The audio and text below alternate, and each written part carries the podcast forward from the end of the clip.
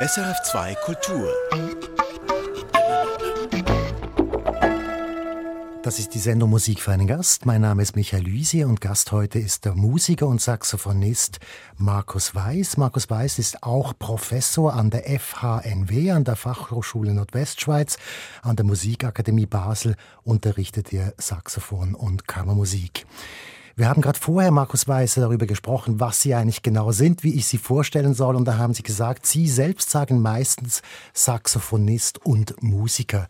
Können Sie mir erklären, was Sie damit meinen? Ja, das ist ein bisschen spitzfindig natürlich. Also ich bin Saxophonist, das ist das Instrument und daneben mache ich eben Musik. Das heißt, es geht weit über das hinaus, dass man einfach ein Instrument spielt. Das ist mehr der Unterschied einfach, ich werde nicht nur eingesetzt als Saxophonist, sondern ich setze mich selbst ein in Projekte. Ich mache verschiedene Musik. Ich lehre ja auch, ich mache zum Teil Vorlesungen, ich unterrichte viel Kammermusik.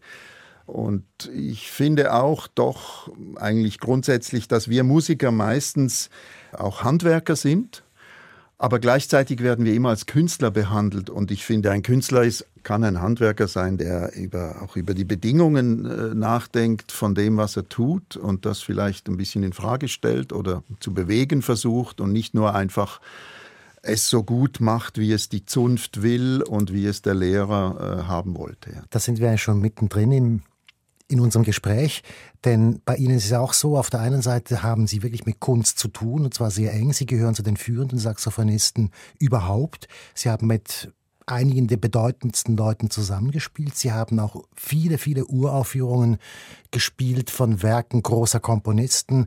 Stockhausen ist einer davon, Helmut Lachenmann ist einer davon, Wolfgang Riem beispielsweise. Und auf der anderen Seite ist es ja so, dass Sie zuerst einfach mal das Instrument lernen mussten. Also in dieser Spanne sind Sie. Ja, das, ja, es war wirklich so, dass mich meine Mutter vor, naja, vor langer Zeit, als ich, ich glaube, 15 war, hat sie mich daran erinnert, als ich einen Sommerjob gemacht habe als Spengler, paar Wochen und äh, hat sie mich daran erinnert, ja, du hast jetzt ein bisschen Geld verdient, aber du wolltest doch mal Saxophon spielen. Und dann habe ich mich erinnert, ja, stimmt, ich wollte ja mal Saxophon spielen. Sie hat mich da wieder draufgebracht, weil ich habe Klarinette gespielt und das hat irgendwie bin ich davon weggekommen und dann ein Jahr später habe ich dann angefangen, Saxophon zu spielen. Und damals war noch vieles äh, wichtig für mich. Ich habe viel gelesen, auch schon mich für Philosophie interessiert, aber auch Bücher, halt Literatur, auch Ausstellungen angeschaut und früher war Kino auch noch irgendwie interessant. Da kamen neue Filme von all denen, die jetzt gestorben sind, also Godard Godard. und Tanner und Romer und ich weiß nicht und ich habe all das nicht so ganz verstanden, was ich da gesehen habe, aber ich habe das alles wahrgenommen, aufgenommen so war das für mich eigentlich so, das Künstlerische im großen Ganzen war viel wichtiger als jetzt einfach das Instrument. Also ich habe dann Saxophon studiert und das ist ja auch ein Musikstudium, ist doch eine, ist eine seriöse Arbeit, die man da macht, also eben eine Handwerkerarbeit und auch noch ein bisschen was anderes. Aber es war mir schon schnell klar, dass ich eigentlich lieber für mich ganz privat, diskret meinen Bach spiele und, und, und dann auch später viel Schumann und dann auch ganz alte Musik und so und eigentlich mich dann fürs Neue interessiere. Kommen wir doch jetzt zur Musik, die Sie ausgewählt haben. Sie gehören zu den Musikern in dieser Sendung und ich habe festgestellt, denen fällt es immer ganz besonders schwer, ihre Titel auszusuchen. Ja. Wie sind Sie vorgegangen? Ja, also ich fand das natürlich toll. Ah, jetzt kann ich fünf schöne Stücke, tolle Stücke suchen. Und dann habe ich schnell gemerkt, das ist gar nicht möglich, weil ich müsste eigentlich etwa 100 Titel suchen oder 50, ich weiß nicht, um so wirklich selber zufrieden zu sein, alle dabei zu haben. Noch dazu bin ich selber Musiker, ich mache zeitgenössische Musik, das heißt, da bin ich sehr damit beschäftigt und quasi an der Front. Und natürlich in der neuen Musik ist nicht alles immer, äh, das sind nicht immer alles meine Lieblingsstücke, die ich da spiele, sondern man, es geht ja gerade darum, auszuprobieren, weiterzukommen. Das heißt, dort hätte eigentlich einiges sein müssen. Dann meine Liebe zu Bach und Mozart und Schubert, die sind mir ganz nah. Und da hätte ich mindestens von jedem drei, vier Stücke wählen müssen. Und dann gibt es natürlich noch viele andere. Ravel war auch unbedingt in der engsten Auswahl und Debussy auch und Janacek. Und also nur schon in der klassischen Musik, das ist wirklich diese Musik, von der ich herkomme, also auch wenn mein Instrument das nicht hat, aber das war immer eigentlich zentral und so war das mit der Wahl nicht so einfach. Und dann habe ich gemerkt, ja, ich wähle jetzt halt etwas, was man gut senden kann auch, weil ich finde auch das Hören am Radio meistens äh, schlechte Qualität zu Hause, da kann ich eigentlich keine Musik auswählen, die einen tollen Raumklang hat, ein großes Orchester, weil diese Hörsituation, die ist gar nicht möglich. Und eigentlich ist bei mir Musik immer etwas, was mich ganz tief trifft. Also ich muss dann irgendwie eben wenn dann eine Träne kommt, dann hat die Musik mich ganz irgendwie erfasst und das passiert vor allem bei Musik. Also, mhm. also das, äh, das ist im Prinzip das, was Musik für Sie ist. Ja, Musik ist äh, genau, das ist so, so ganz viel Verschiedenes. Ich meine, vieles ist natürlich, dass es einem verbindet mit Erinnerungen, mit etwas, was man schon gehabt hat, aber trotzdem, es ist schon die Musik selbst auch. Und ich habe jetzt fünf Stücke ausgewählt, die, sagen wir mal, ein bisschen fünf Richtungen anzeigen. Aber eigentlich ja, fehlt mein Mozart. ja, Aber wir haben einen Schubert am ja, ja, ja. Da sind wir auch nicht weit davon entfernt. Und das ist ein Mensch am Klavier, mhm. Schubert-Musik, die Nulibati. Da ist vielleicht sogar eigentlich auch das, die, die Aufnahme selbst etwas ja, etwas, was mich berührt. Einfach, ich weiß, das war die letzte Aufnahme von Dino Lipatti in Besançon, also das ist auch noch lustigerweise um die Ecke. Mhm. Na, kommt viel zusammen. Das, die Musik ist unglaublich. Also es gibt auch andere tolle Aufnahmen. Ich meine, der Alfred Brendel hat das auch natürlich sehr gut äh, eingespielt und viele andere seither sicher auch. Aber diese Mischung eben der Lipatti, ein Rumäne, der ein bisschen mich an Paul Celan erinnert und die Musik aus Wien, wo auch meine Großmutter her ist, wo ich auch eine Zeit lang gelebt habe, wo ich mich sehr verbunden fühle. Und überhaupt Franz Schubert, also diese Musik, die so die so irgendwie ungekünstelt ist, die so direkt ist. Mhm. Und ich glaube, gerade dieses Stück äh, ist sehr, äh, ist einfach unglaublich berührend, weil es ist, äh, es ist eigentlich Gesang, oder das, also diese Musik ist Gesang, aber mit einem Klavier und, und der macht das äh, wahr.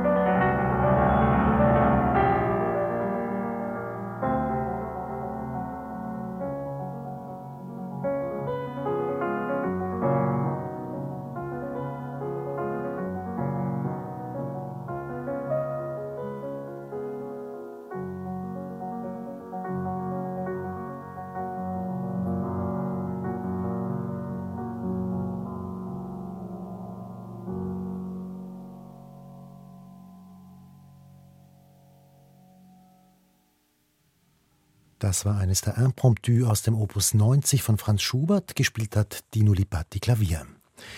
Sie hören Musik für einen Gast auf SRF 2 Kultur. Mein Gast ist der Saxophonist, der Musiker Markus Weiß. Markus Weiß, gehen wir doch jetzt ganz zurück an den Anfang Ihres Lebens. Wie sind Sie aufgewachsen? Wo kommen Sie her sozusagen? Ich komme aus Münchenstein, auch das ist von hier um die Ecke. Und bei uns war Musik nicht ganz im Vordergrund. Also ich bin in der großen, großen, weiten, breiten Familie der einzige Musiker. Aber zu Hause wurde viel Orgelmusik gehört, also Bach und Sinfonien, Beethoven, auch Mozart. Das heißt, ich hatte so mein, meine Eltern und dann vor allem meine Mutter ging immer ins Konzert. Das war eigentlich der Bezug zur klassischen Musik, der war da und ich habe ja dann früh eben Klarinette gespielt, mit neun angefangen, da war immer eigentlich ein Bezug da, aber ich bin jetzt nicht wie viele andere Musiker ein Musikerkind oder so. Was waren dann die Themen in Ihrer Familie? Also, als mal abgesehen von der Musik, gibt es irgendwelche Werte oder irgendwelche Sachen, die wichtig waren, die Ihnen vermittelt wurden, die Ihnen auch geblieben sind bis heute von, von der damaligen Zeit? Also, meine meine Eltern waren sehr jung als ich, also die waren, glaube ich, 21 und 22, als ich auf die Welt kam. Und es ist mir eigentlich unvorstellbar, dass man so jung schon äh, Eltern sein kann. An was ich mich erinnere, sind mehr die, ja, ist so ein bisschen der Alltag das, äh, und das am Sonntag wandern gehen. Das war immer so gute Schweizer Familie. Der Vater hat sich nicht dagegen gewehrt, aber er hat auch nicht jetzt besonders dafür gearbeitet. Und meine Mutter hat immer uns da hochgetrieben, irgendwo in den Jura. Und für alle war es dann schön, wenn man dann dort war, weil es war doch schön, immer wandern zu gehen. Und, äh, Aber bis man dort war, ja, war es nicht so schön. War, ne? das, äh, das, an das mag ich mich sehr lebhaft erinnern. Und die ersten Ferien in Italien und solche Sachen, das, äh, mein Vater war auch, äh, er war Bankangestellter, war einer der wenigen italienisch sprechenden Bankangestellten und ich weiß, dass damals viele Gastarbeiter, die ja damals in die Schweiz kamen in den 60er Jahren, die waren bei ihm auf der Kantonalbank und er, er war auch in Italien immer irgendwie glücklicher als zu Hause hier. Und ich habe das auch übernommen. Für mich ist es auch ganz wichtig, dass ich Italienisch, habe auch viele italienische Freunde und ein irgendwie starken Bezug zum Land und denke auch, dass ich vielleicht später in gar nicht so weiter Zukunft mal öfter dort sein werde. Ja. Und dass Sie Musiker werden, war das von der Familie her vorgesehen oder war das ein, ein, ein möglicher Plan oder sind Sie damit wie ausgebüxt? Ja, ich genau, ich bin damit ausgebüxt und ich bin weg von zu Hause. Ich bin mit 17 ausgezogen, zuerst ins Dachzimmer meiner Großeltern, weil die haben in Bottming gewohnt. Ich ging dann ins Wirtschaftsgymnasium in Oberwil und bin dann dort in die Musikklasse gewechselt und dann habe ich erfahren, dass man auch ohne Matur Musik studieren kann. Das war noch möglich und dann bin ich sofort. Ach, dann Matur geschmissen und gleich. Ja, ja, ja, ja, ja Und dann? Und dann habe ich Aufnahmeprüfung gemacht bei Ivan Roth, also an der damals äh, am Konsi, nicht in mhm. Basel, also an der Musikhochschule, ja. und habe ein Lehrdiplom und ein Solistendiplom gemacht in Basel, weil er war äh, einer der ganz großen eigentlich klassischen Saxophonisten, einer der wenigen und deutschsprachig eigentlich der einzige. Also in Deutschland gab es keine Professur, ist bis jetzt nicht so einfach. Und ich durfte jetzt auch seine, also jetzt 1995 seine Nachfolge antreten das hat mich sehr geprägt. Ich habe dann noch einen zweiten, einen Master gemacht in, in Chicago bei Frederick Hemke an der Northwestern University. Das war auch für mich wichtig, noch wegzugehen, ganz was anderes. Das war eigentlich ganz gut so. Komm gleich darauf zu sprechen. Eine ja. Frage noch zu, zu, zum ganz Zuhause. Wie haben Ihre Eltern reagiert, als Sie dieses Gymnasium geschmissen haben und ihren ja, Weg gegangen sind? Meine Mutter hat mehr Vertrauen gehabt als mein Vater. Sie fand dann, ich habe dann schon gedrückt und gedrängt und meinen Kopf durchgesetzt und mein Vater hat dann auch das irgendwie äh, geschluckt und dann habe ich studiert und war dann ein ja, guter Student. Also ich, das, das ging dann und habe dann auch früh äh, schon Quartett spielen dürfen mit meinem Lehrer und ich glaube, das hat sie dann vielleicht ein bisschen beruhigt, dass es doch irgendwie was Rechtes ist, weil ein Musikstudium ist ja schon was Rechtes, aber gerade heutzutage nicht mehr so einfach. Wie will man dann sein Leben verdienen? Äh, Damals gab es auf jeden Fall noch im, im Saxophon, also ich wurde von äh, in Luzern äh, hat man gewusst, ja, da studiert einer jetzt in Basel und die brauchen einen Saxophonlehrer. Ich habe, glaube ich, ungefähr, als ich mein Lehrdiplom hatte, haben man mir schon eine Stelle damals gegeben dort. Also das war, das ist nicht mehr so. Also das heute. waren wenige Leute, die das studiert haben. Ja, das Zeit. war noch ganz ja. neu. Und natürlich, es gab nur die Professur in Basel, der Ivan Roth hat das gemacht und ich war vielleicht der zehnte Abgänger und natürlich Saxophon an Musikschulen war damals so ein bisschen Teil der Klarinettenabteilung und dann meistens nicht so gut oder halt so ein bisschen für den Spaß. Aber genauso wie ich wollte eigentlich Saxophon spielen, als ich neun war.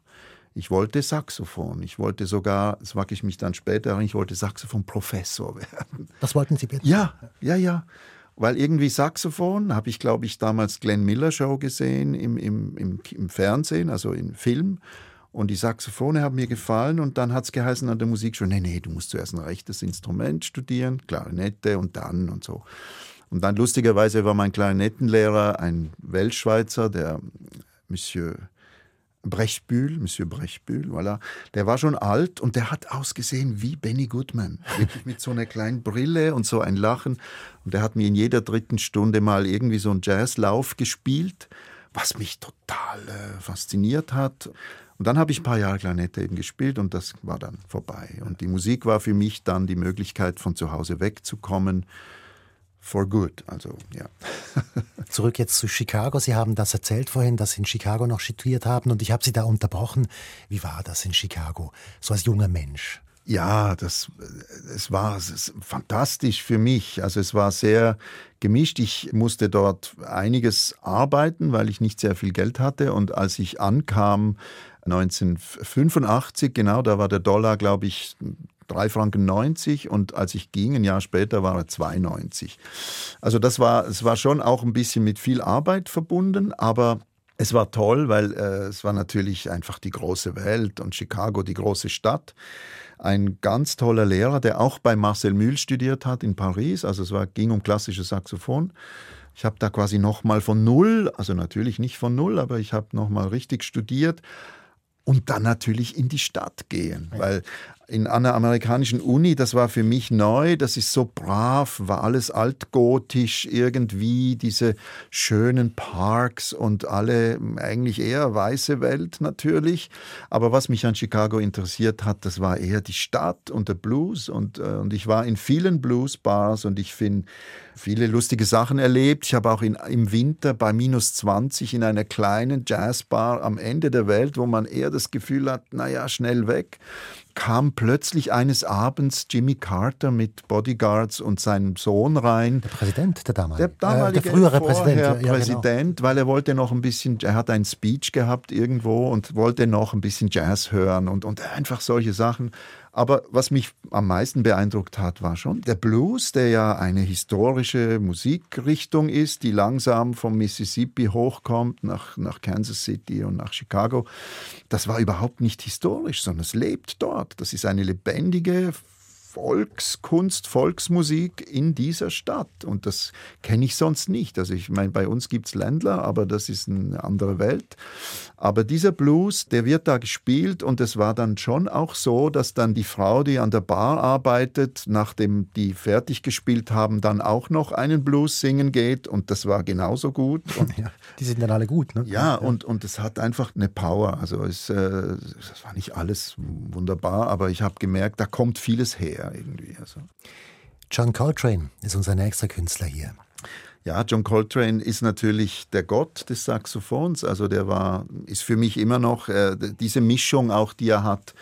Diese Mischung von, er ist Jazzmusiker, das heißt, Jazzmusik ist quasi Unterhaltungsmusik, ist zu viel, es ist eine Kunstmusik natürlich, aber die mussten ihr Geld verdienen mit Standardspielen.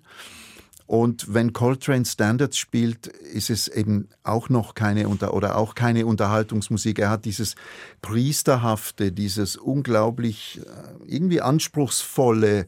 Seine beiden Eltern sind Priester, also die Mutter ist Tochter eines Predigers und der Vater war ein Priester und das ist ja kein Zufall. Er war ein ein gesunder Mann, der die Navy gemacht hat und alles, aber irgendwie so eine Art Genie, der, der in einem Leben äh, drei Revolutionen gemacht hat, selbst angezettelt hat. Und Wie meinen Sie das? Ja, also er hat ja eigentlich mit quasi Swing, Bebop äh, angefangen, hat den Hardbop sehr geprägt, hat dann die modale Jazzmusik erfunden, also alles immer in fünf Jahresschritten, wirklich und dann am Ende nur noch frei gespielt, also Free Jazz gespielt das alles in, in, in 25 Jahren Leben, also schon unglaublich und immer ganz vorne dabei. Ja. Dann hören wir jetzt Nancy. Gibt es einen Grund, warum Sie gerade dieses Stück ausgewählt haben? Ja, ich wollte eigentlich A Love Supreme äh, auswählen. Das ist so das, ja, damit ist er Musikgeschichte quasi, A Love Supreme, mit dem besten Jazzquartett aller Zeiten, mit Elvin Jones und, und, und, und McCoy Tyner. Und, mhm und all denen. Und das ist eine unglaubliche Aufnahme. Aber ich habe gedacht, eigentlich, äh, gerade jetzt auch zum Hören, wenn man jetzt so uns da sprechen hört und ich komme mit sowas, hätte ich jetzt als Hörer zu Hause das Gefühl, oh ja, das ist mir jetzt zu viel. Das hm. heißt, ich habe jetzt anständigerweise etwas anderes, sehr Schönes ausgewählt, für, für gewisse Leute vielleicht kitschig. Es ist ein Song, der Frank Sinatra auch gesungen hat, Nancy with the Laughing Face von Jimmy Van Heusen. Aber ich finde, die Qualität, wie er das spielt, hat überhaupt, es ist alles, ja, für mich wie ein bisschen klassisch im Sinne von, wie, so wie ein Schubert-Lied authentisch ist oder an die Knochen, ans Mark geht, so geht es für mich da auch. Einfach mit diesem Saxophonton, mit dieser Art, mit dieser Diktion. Und zwar ohne jetzt viel rumzumachen und Virtuosität, sondern ganz auf den Punkt. Nancy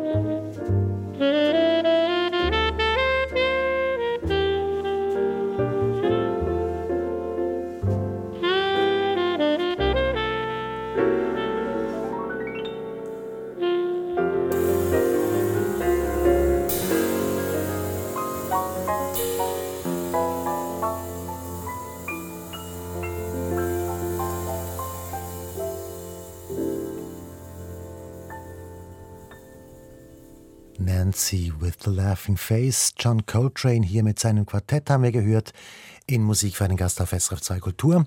Gast ist der Saxophonist Markus Weiß. Markus Weiß, bleiben wir doch noch einen kurzen Moment beim Saxophon. Was konkret interessiert Sie daran? Warum Saxophon? Ja, eigentlich lustigerweise ist es dann wirklich das, was der Schubert dann macht. Also es ist der Gesang, es ist eigentlich das, was ja, der Ton, die, die Möglichkeit, den Ton zu bilden, das ist schon das. Und dann bin ich natürlich sehr schnell drauf gekommen, dass man auch sehr schnell spielen kann und vor allem dann in der zeitgenössischen Musik auch weggehen kann von diesem einfach entweder schön oder rotzig spielen, sondern noch ganz andere Dinge machen kann. Und ich habe eigentlich in den letzten 30 Jahren neue Musik, kann ich sagen, fast zwei, dreimal mein Instrument von Null neu gelernt, weil einfach der Anspruch der Komponisten so ist, dass man alles ganz anders machen muss. Also äh, ein Stück ist da ein bisschen im Vordergrund, wo alles nur mit Multiphonics gedacht ist. Das ist aber wirklich jetzt nicht nur. Was heißt Multiphonics? Multiphonics, also Mehrklänge, dass mhm. man ähm, ein, mit einer gewissen Technik kann man auf Blasinstrumenten mehrere Töne gleichzeitig spielen. Da gibt es auf jeden Fall einen, mit dem ich sehr gut befreundet bin inzwischen, äh, italienischen Komponisten Giorgio Netti, der hat jahrelang an einem Stück, ein einstündiges Stück, mit nur Mehrklängen, aber jetzt nicht einfach eine Aneinanderreihung von Mehrklängen sowie Töne, sondern er hat sich eine ganze Grammatologie oder wie auch immer, ein ganzes Tonsystem mit diesen äh, Griffen äh, gebaut, wo man also nicht nur die Klänge spielt, sondern auch alle Partialtöne davon und in Übergängen auf allen möglichen. Also wirklich eine ganze neue Welt. Das hat aber für mich geheißen, ich muss mein Sopransaxophon, alles was ich bisher konnte, ansatzmäßig und mit den Ohren, weil man spielt ja auch mit den Ohren offen, wenn man spielt, nicht nur mit den Fingern, musste ich quasi neu lernen. Und das, äh, ja, das ist faszinierend, aber man macht das nicht zehnmal im Leben. Also. Also nochmals zu diesem System, dass man mehrere Töne gleichzeitig haben kann. Ich kenne das von der Flöte, von Ian Anderson, von Jeffrey Till, der einfach gleichzeitig singt, während er spielt. Ja. Aber ich glaube, es geht um bedeutend mehr, oder? Mm, um was anderes. Also, aber das ist, also beim Singen und Spielen entsteht eigentlich natürlich auch ein Mehrklang. Es entstehen dann also die zwei Töne, der Flötenton, der gesungene Ton und dann gibt es noch den Differenzton. Dieser, also physikalisch passiert dann etwas und das klingt dann so ein bisschen wie ein Harmonizer. Also Mehrklänge sind aber tatsächlich, äh, ich glaube nicht, dass wir darüber ins Detail gehen nein, sollen. Nein, nein, wir haben nur eine Stunde. Klar, aber es sind tatsächlich äh, quasi feste Griffe, also quasi unorthodoxe Griffe auf dem Instrument, die dann eine Art Akkord ergeben. Es ist kein Akkord, sondern es ist ein, ein, ein, ein komplexer Klang, der oft einen Grundton hat und eben verschobene Obertöne, so dass man die Obertöne hört. Weil wenn man einen Normalton hört, äh, also einen Fagottton, einen Oboenton, einen Saxophonton, dann hört man eigentlich nicht einen Ton, sondern einen Klang. Man hört ein Konglomerat von vielen Tönen, nur haben wir durch die Geschichte oder durch unser Hören gelernt, das als Ton zu benennen, also C, F, G und so. Mhm. Äh, aber eigentlich sind es viele Töne, es hat Partialtöne und dieses Spektrum, wie man dem sagt, äh, das äh, kann man, das, wenn diese Partialtöne verschieden, verschiedene Anteile haben in dem Ton drin, den wir hören, dann hört man quasi verschiedene Klänge, eben Oboe, Klarinette, Geige, und das ist dann mit dem Spektrum verbunden, also mit der Physik. Ja. Da gehen wir jetzt im Prinzip schon ins nächste Musikstück rein, was ah, ja. wirklich das zum Thema hat. Ja. Vielleicht machen wir das auch gleich. Da geht es um Gérard Griset, mhm. Berceuse. Ja. Und das hat, also ich kenne den Begriff nicht. Spektralmusik, aber das ja, also Spektralmusik, das ist ein, ein Stil der zeitgenössischen Musik, der mhm. in den 70er Jahren in Paris quasi erfunden wurde, so wie es gab Serialismus in den 50er Jahren und Postserialismus, also die Avantgarde ging durch so Stile oder man musste überall immer ein Etikett natürlich finden und so. Viele wollen sich dem, sperren sich dem, aber es ist eindeutig so, dass eben dank diesem Institut IRCAM, diesem mhm. Forschungsinstitut in Paris, was der Boulez mit äh, begründet hat, hat man natürlich Klangforschung betrieben und hat mit allen möglichen Maschinen diese Spektren analysiert und diese Art von Formalisierung, mit der man dann weiterarbeiten kann, dass man äh, quasi einsetzen kann, eben um, um, zu, um zu komponieren als Material, als Kompositionsmaterial, hat die Leute dazu geführt, eben äh, spektrale Musik zu denken, zu erfinden, zu hören. Das heißt, diese Spektren ähm, auf, äh, auf ein Orchester zu übertragen also sagen wir mal, das Spektrum, was man bei einem Flötenton hört, das mal einfach gesagt, ins Orchester zu verteilen. Im Idealfall würde man dann vielleicht eine Flöte hören. Auf jeden Fall äh, ist, äh, ich habe dieses Stück von Grise nicht jetzt unbedingt nur gewählt wegen, der, wegen dem Spektralismus. Nein, ich habe es gewählt, weil das Werk, äh, wo das am Ende kommt, das ist ja ein Schlaflied, die Berceuse am Schluss, dieses Werk ist eines meiner Liebsten der, der neuen, neueren, neueren, neuen Musik. Ja. Und ich finde eine der großartigsten Sachen, die es überhaupt gab. Ein Komponist, Gérard Griset, der kurz vor seinem Tod fast sich selbst ein Requiem schreibt.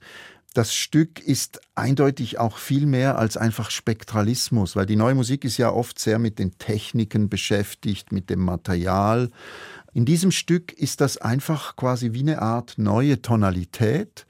Es ist einfach da, es ist spektral, aber es geht nicht um spektral, sondern es geht um diese vier Gesänge, die Schwelle zu überschreiten, also vier verschiedene Gedichte, Textvorlagen, die er singen lässt mit Ensemble, die eine Art Tod darstellen ist ja auch in unserer Zeit, jetzt gerade habe ich mir heute aufgefallen, ist eigentlich doch recht äh, aktuell, so ein Stück zu wählen, was, äh, was mit dem Tod der Zivilisation zu tun hat und was auch die Berceuse ist nicht so klar, ob es ein Abgesang ist auf alles, was mal war, oder ob es ein Fenster ins, in die Zukunft ist.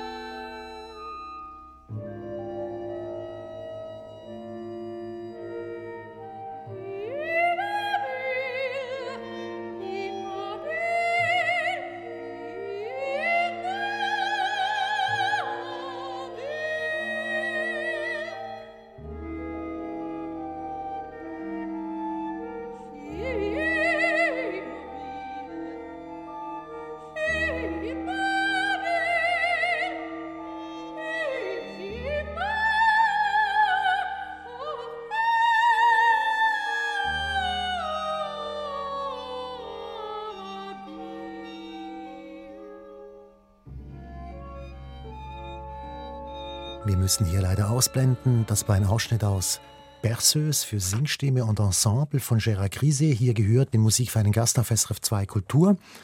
Gast ist der Saxophonist Markus Weiß. Markus Weiß, was ich am Anfang der Sendung schon mal gesagt habe, ist, dass Sie ein höchst erfolgreicher Musiker sind. Sie sind seit den 80er Jahren unterwegs in diesem Beruf. Sie haben mit dem Klangforum Wien gespielt, Sie haben mit dem Ensemble Modern gespielt, Sie haben mit den führenden Formationen der klassischen Musik zusammengespielt. Sie haben auch, wie gesagt, schon sehr, sehr viele Werke großer, bedeutender zeitgenössischer Komponisten uraufgeführt. Wie erklären Sie sich diesen Erfolg? Ja, ich war wahrscheinlich stur genug. Es gab noch keine Saxophonisten, die neue Musik gespielt haben. Ich war einer der einzigen und bin über das Ensemble Recherche in Freiburg und auch über das Klangforum Wien mit Komponisten und Musikern zusammen, bin da voll in diese Szene reingekommen. Also null in der Schweiz. Hier gab es für mich nichts zu holen und gab es auch keine Kontakte. Also ich habe natürlich Kontakte gehabt, aber Saxophon war nicht gefragt. Und ich bin eigentlich, wie so oft das ist, im Ausland dann. In Wien habe ich sehr viel gemacht, viele Kontakte gehabt und habe dann früh, das war vielleicht eine gute Entscheidung, das sage ich auch meinen Studenten, wenn du wirklich was machen willst, gründe ein Kammerensemble mit einer gemischten Besetzung und versuch das durchzuziehen und mit Komponisten zusammen. Das kann man nicht einfach machen, um dann vielleicht Erfolg zu haben. Ich habe es natürlich auch wirklich gewollt. Und ich hatte parallel jetzt während 30 Jahren schon zwei Ensembles. Das ist das Trio Acanto mit, mit Schlagzeug, Klavier und eben Saxophon. Und dann ein Saxophonquartett Xasax in Paris. Xasax gibt es immer noch. Ich finde, wir sind eine ganz tolle Gruppe, aber äh, alle machen so viel anderes, dass wir eigentlich sehr selten zusammenspielen. Mit dem Trio haben wir jetzt in äh, den fast 30 Jahren, also zuerst mit Yukiko Sugawara, etwa 100 Stücke uraufgeführt und jetzt seit bald zehn Jahren, nächstes Jahr mit dem Nicholas Hodges am Klavier auch nochmal etwa 40 Uraufführungen gespielt. Da sind wir in dieser neuen Musikszene, in diesem Zirkus ein bisschen dabei. Und ja, wenn man gut arbeitet, dann kommt man mit Leuten in Kontakt. Das heißt, im Untergrund läuft immer diese Arbeit mit diesem Trio und mit dem Saxophonquartett. Ja. Und links und rechts passieren dann noch Dinge. Ja, es gibt dann noch Dinge. Also zum einen habe ich immer gern, also die Idee, äh, als Solist vor einem Orchester zu stehen, hat mich doch immer auch fasziniert. Haben Sie jetzt neulich gemacht, oder? Das habe ja? ich kürzlich, genau. Also das war hier in Basel mit Peter Oetwösch. Peter Oetwösch hat ein Saxophonkonzert geschrieben. Ich habe ihn vor sechs Jahren mal gefragt. Damals war ich äh, noch nicht 60, jetzt bin ich's. Mhm. Ähm, äh, ja, bei mir nicht. Würdest du mir nicht ein Saxophonkonzert schreiben? Weil ich fand, er ist ein interessanter. Äh, jetzt er spielt, er schreibt keine Avantgarde-Musik, aber er schreibt sehr gut für Orchester und äh, ob er ein Saxophonkonzert schreiben würde. Und er hat mir gesagt, ja, ja, das ist eine goldige Idee, das mache ich. Das ist dann weit genug weg gewesen. Und das durfte ich jetzt uraufführen und äh, auch wieder. Und wir spielen das auch nochmal. Und ich hoffe, es kommt natürlich wieder. Das war eine schöne Erfahrung. Und ich durfte jetzt auch vor zwei Wochen in Bern im Musikfestival Bern mit dem Heinz Holliger und dem Berner Symphonieorchester Panic von Harrison Birdwhistle wieder spielen. Das ist ein Doppelkonzert mit Schlagzeug, Saxophon und großes Blasorchester, also Bläserbesetzung des Orchesters. Aber als Saxophonist ist man immer eigentlich der, der Bösewicht, oder? Man spielt dann irgendwie neue Musik oder wilde Musik. Und zum ersten Mal in meinem Leben durfte ich in Bern auch eine Bearbeitung spielen, nämlich Bernd Alois Zimmermann hat in den 50er Jahren Rachmaninow eine kleine Klavierromanze äh, für Altsaxophon und Orchester geschrieben und das ist ein Fünf-Minuten-Stück. Also eine wunderbare Schnulze eigentlich. Äh, das durfte ich da auch spielen. Also zum ersten Mal war ich auch so ein bisschen irgendwie klassisch auf der Bühne und nicht nur irgendein Besserwisser oder ein verrückter Neutöner. Ja. Haben Sie eigentlich darunter gelitten, dass Sie ein Instrument gewählt haben, wählen mussten, was Sie auch wollten, was halt jetzt nicht die Geige ja, ist? also gelitten nicht, aber ich hätte es mir vielleicht doch besser überlegt. nee, ich weiß es nicht, ehrlich gesagt. Ich habe viele schöne Sachen gemacht und, und auch vielleicht einen Vorteil gehabt, ein bisschen so in der Nische zu sein, weil ich meine, den anderen geht es nicht leichter. Wenn man Geige spielt, dann hat man auch starke Brise immer, äh, die einem entgegenbläst, denke ich, man muss auch für seine Karriere arbeiten. Aber natürlich, mir fehlt das, weil, und das ist mein, meine, mein anderer Traum und das mache ich mir jetzt auch so ein bisschen immer wieder. Ich habe über die Jahre verschiedene Transkriptionsprojekte gemacht Also da gehe ich von dem Begriff der Hörgeschichte aus, den Helmut Lachenmann verwendet, nämlich das Saxophon, das Klassische, wenn man es sauber intoniert und nicht zu viel wah wah wah oder so macht, dann wissen die Leute nicht, dass das ein Saxophon ist. Und diese fehlende Hörgeschichte gibt mir die Möglichkeit, ganz wild mit Transkriptionen umzugehen. Natürlich kann man nicht alles umschreiben, aber wir haben zum Beispiel ein sehr schönes Projekt gemacht, was ich gerne wieder machen würde, mit Dominique Vellard und, und einem anderen Sänger. Dominique ist einer der ganz großen Stimmen der alten Musik und auch ein Freund. Und wir haben ein Doppelduo gehabt, also zwei Saxophone, zwei Mittelaltersänger eigentlich, Renaissance-Mittelaltersänger. Und solche Sachen mm, interessieren mich eigentlich brennend. Gehen nochmal ganz andere Felder auf. Dann. Ja, und es ist einfach wunderbar, mit, mit, mit einer Musik sich zu beschäftigen, die, die nicht so vertikal ist und die, die einfach eine ganz, ja, wo ganz anders herkommt. Ich habe auf jeden Fall viel gelernt dabei. Wo ganz anders herkommt, das ist vielleicht das Stichwort für die nächste Musik. Wir hören persische Musik als nächstes. Munir Bashir.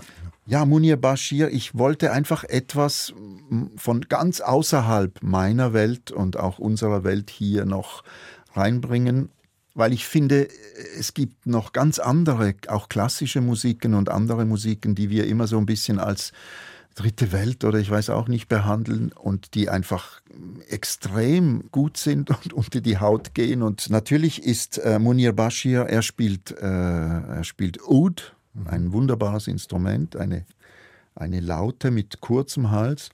Was mich fasziniert, ist einfach, wie er mit einem Instrument einen, einen Raum öffnet. Es ist eine ganz andere Art von Rhetorik, von, von Umgang mit Klang, mit Sprache, mit Ornament und so weiter.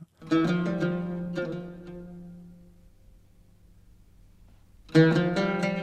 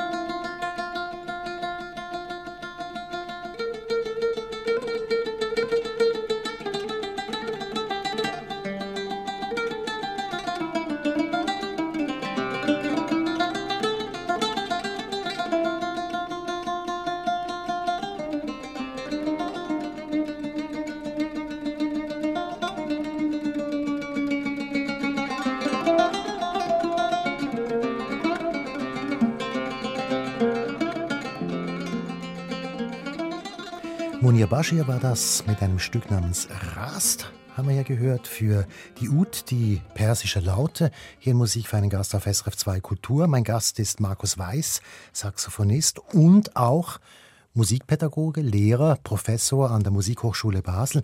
Und darüber haben wir jetzt noch gar nicht gesprochen. Markus Weiß, was ist Ihnen wichtig, dass die Schülerinnen und Schüler von Ihnen lernen?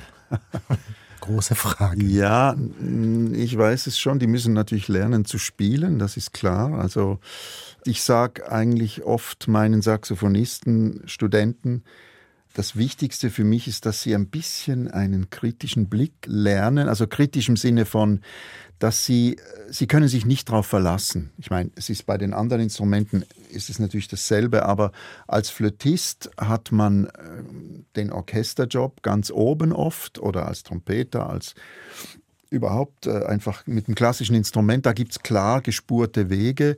Da gibt es auch sehr viele Instrumente, die braucht es in der Kammermusik. Da wird man mal für das und jenes eingeladen oder man hat ein Streichquartett oder man macht halt gemischte Bläsersachen. Die haben ein riesiges Repertoire. Saxophonisten, also sogenannte klassische Saxophonisten, müssen ihr Repertoire selber erfinden. Es gibt nicht einfach die vorgespurten Dinge, man muss äh, ein bisschen mehr, äh, ja, vielleicht diese Reflexion über wieso, warum und was muss auf jeden Fall sehr bewusst geschehen. Und ich mache quasi als Lehrer das Angebot. Mir ist sehr wichtig, ich unterrichte nicht sehr viel in der Saxophonklasse neue Musik, weil das ist oft sehr schwer. Das kommt eher gegen Ende des Studiums. Mir ist sehr wichtig eher, dass Sie auch Barocksonaten, dass sie äh, Schumann-Stücke und so weiter, auch früher moderne spielen und diese anderen Stile, weil es geht darum, das musikalische Handwerk hat einfach damit zu tun. Gerade ja. jetzt, gerade jetzt die Barockmusik, dass man phrasieren lernt, dass man die Metrik lernt, dass man schwer leicht lernt, dass man Aufstrich, Abstrich, also die, die, die, die, die, die Organisation und, und intelligente Phrasierung lernt das ist nicht unbedingt in der Saxophon, auch in der klassischen Saxophonliteratur so sehr drin. Ja. Das ist ein bisschen beim Saxophon und bei der neuen Musik. Ich bin ja jetzt äh, oder schon lange haben wir einen Master zeitgenössische Musik in Basel, der wunderbar läuft. Also das habe ich vor zwölf Jahren mit Mike Swoboda, Jörg Henneberger gegründet. Das ist ein Zweitmaster. Wir haben da dieses Jahr zwölf Master, also zwölf Leute aus zwölf Ländern ungefähr alle Instrumente gemischt, mit denen wir sehr viel Kammermusik, Projekte, Vorlesungen und so weiter machen. Und das ist unglaublich lebendig. Da sind wir an der Front und da ist vor allem auch die Diskussion, die ästhetische Diskussion sehr aktuell. Also da ist die neue Musik der 90er Jahre ist nicht mehr die neue Musik. Das, was für die meisten Musiker auch immer noch Avantgarde ist, das ist für uns schon Vergangenheit. Und diese Auseinandersetzung ist ganz toll und natürlich mit den jungen, tollen Musikern zusammenzuarbeiten, ist fantastisch. Kommen wir zum letzten Musikstück und nach dem stillen Stück, das wir eben gehört haben, kommt jetzt ein sehr lautes und das ist ein Jazzrockstück. Ja, also das war damals der Höhepunkt. Also als ich, sagen wir mal, 17, 18 war, habe ich, wie gesagt, schon angefangen, auch viel klassische Musik zu hören. Ich habe ein bisschen Jazz gespielt auf dem Saxophon und natürlich lernt man dann Blues und, und ein bisschen Bebop, so gut man kann, spielen, Hardbop. Aber damals war, das war schon, das gab es schon, war das Höchste für mich war das, was eigentlich aus der ganzen Entwicklung von Miles Davis, das geht ja auch über John Coltrane zu Miles Davis, dass das dann der Jazz elektrifiziert wurde zum Teil, dass Keyboards dazu kamen, dass man eben elektrische Geige, elektrische Gitarre hat und es ist für mich immer noch ein Gipfel der, sagen wir mal, der Jazz- und Rockmusik überhaupt. Für viele Leute ist das vielleicht ein bisschen so intellektuelle Rockmusik, aber Jazzrock, das war damals einfach, das war unglaublich. Und, und äh, Mahavishnu Orchestra ist natürlich etwas vom ganz großen John McLaughlin, ein Virtuose, also über allen drüber, hat auch ein wunderbares Shakti habe ich mir eben auch gedacht zu bringen. Shakti ist sein Projekt mit indischer Musik, mhm. wo er wo er indische, mit indischen Musikern spielt, aber es soll jetzt das sein, ein bisschen laut. nicht eine Musik, die ich äh, täglich höre, auch nicht mal unbedingt jedes Jahr, aber wenn ich sie höre, dann habe ich immer großen Spaß und dann muss ich sie laut hören. Dann hören wir zum Schluss dieses Stück. Vital Transformation heißt es. Markus Weiß, ich bedanke mich ganz herzlich für dieses Gespräch. Danke auch.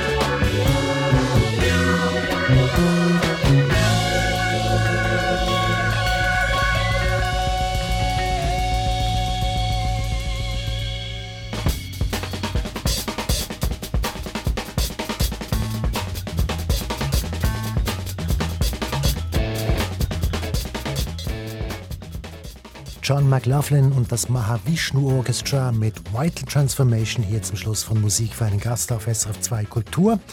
Gast war der Musiker, Saxophonist und Musiklehrer Markus Weiß. Sie können diese Sendung mit Markus Weiß jederzeit nochmals hören und zwar unter srf.ch-audio. Und das war so noch von meiner Seite. Mein Name ist Michael Luisier. Erfahren Sie mehr über unsere Sendungen auf unserer Homepage srf.ch-kultur.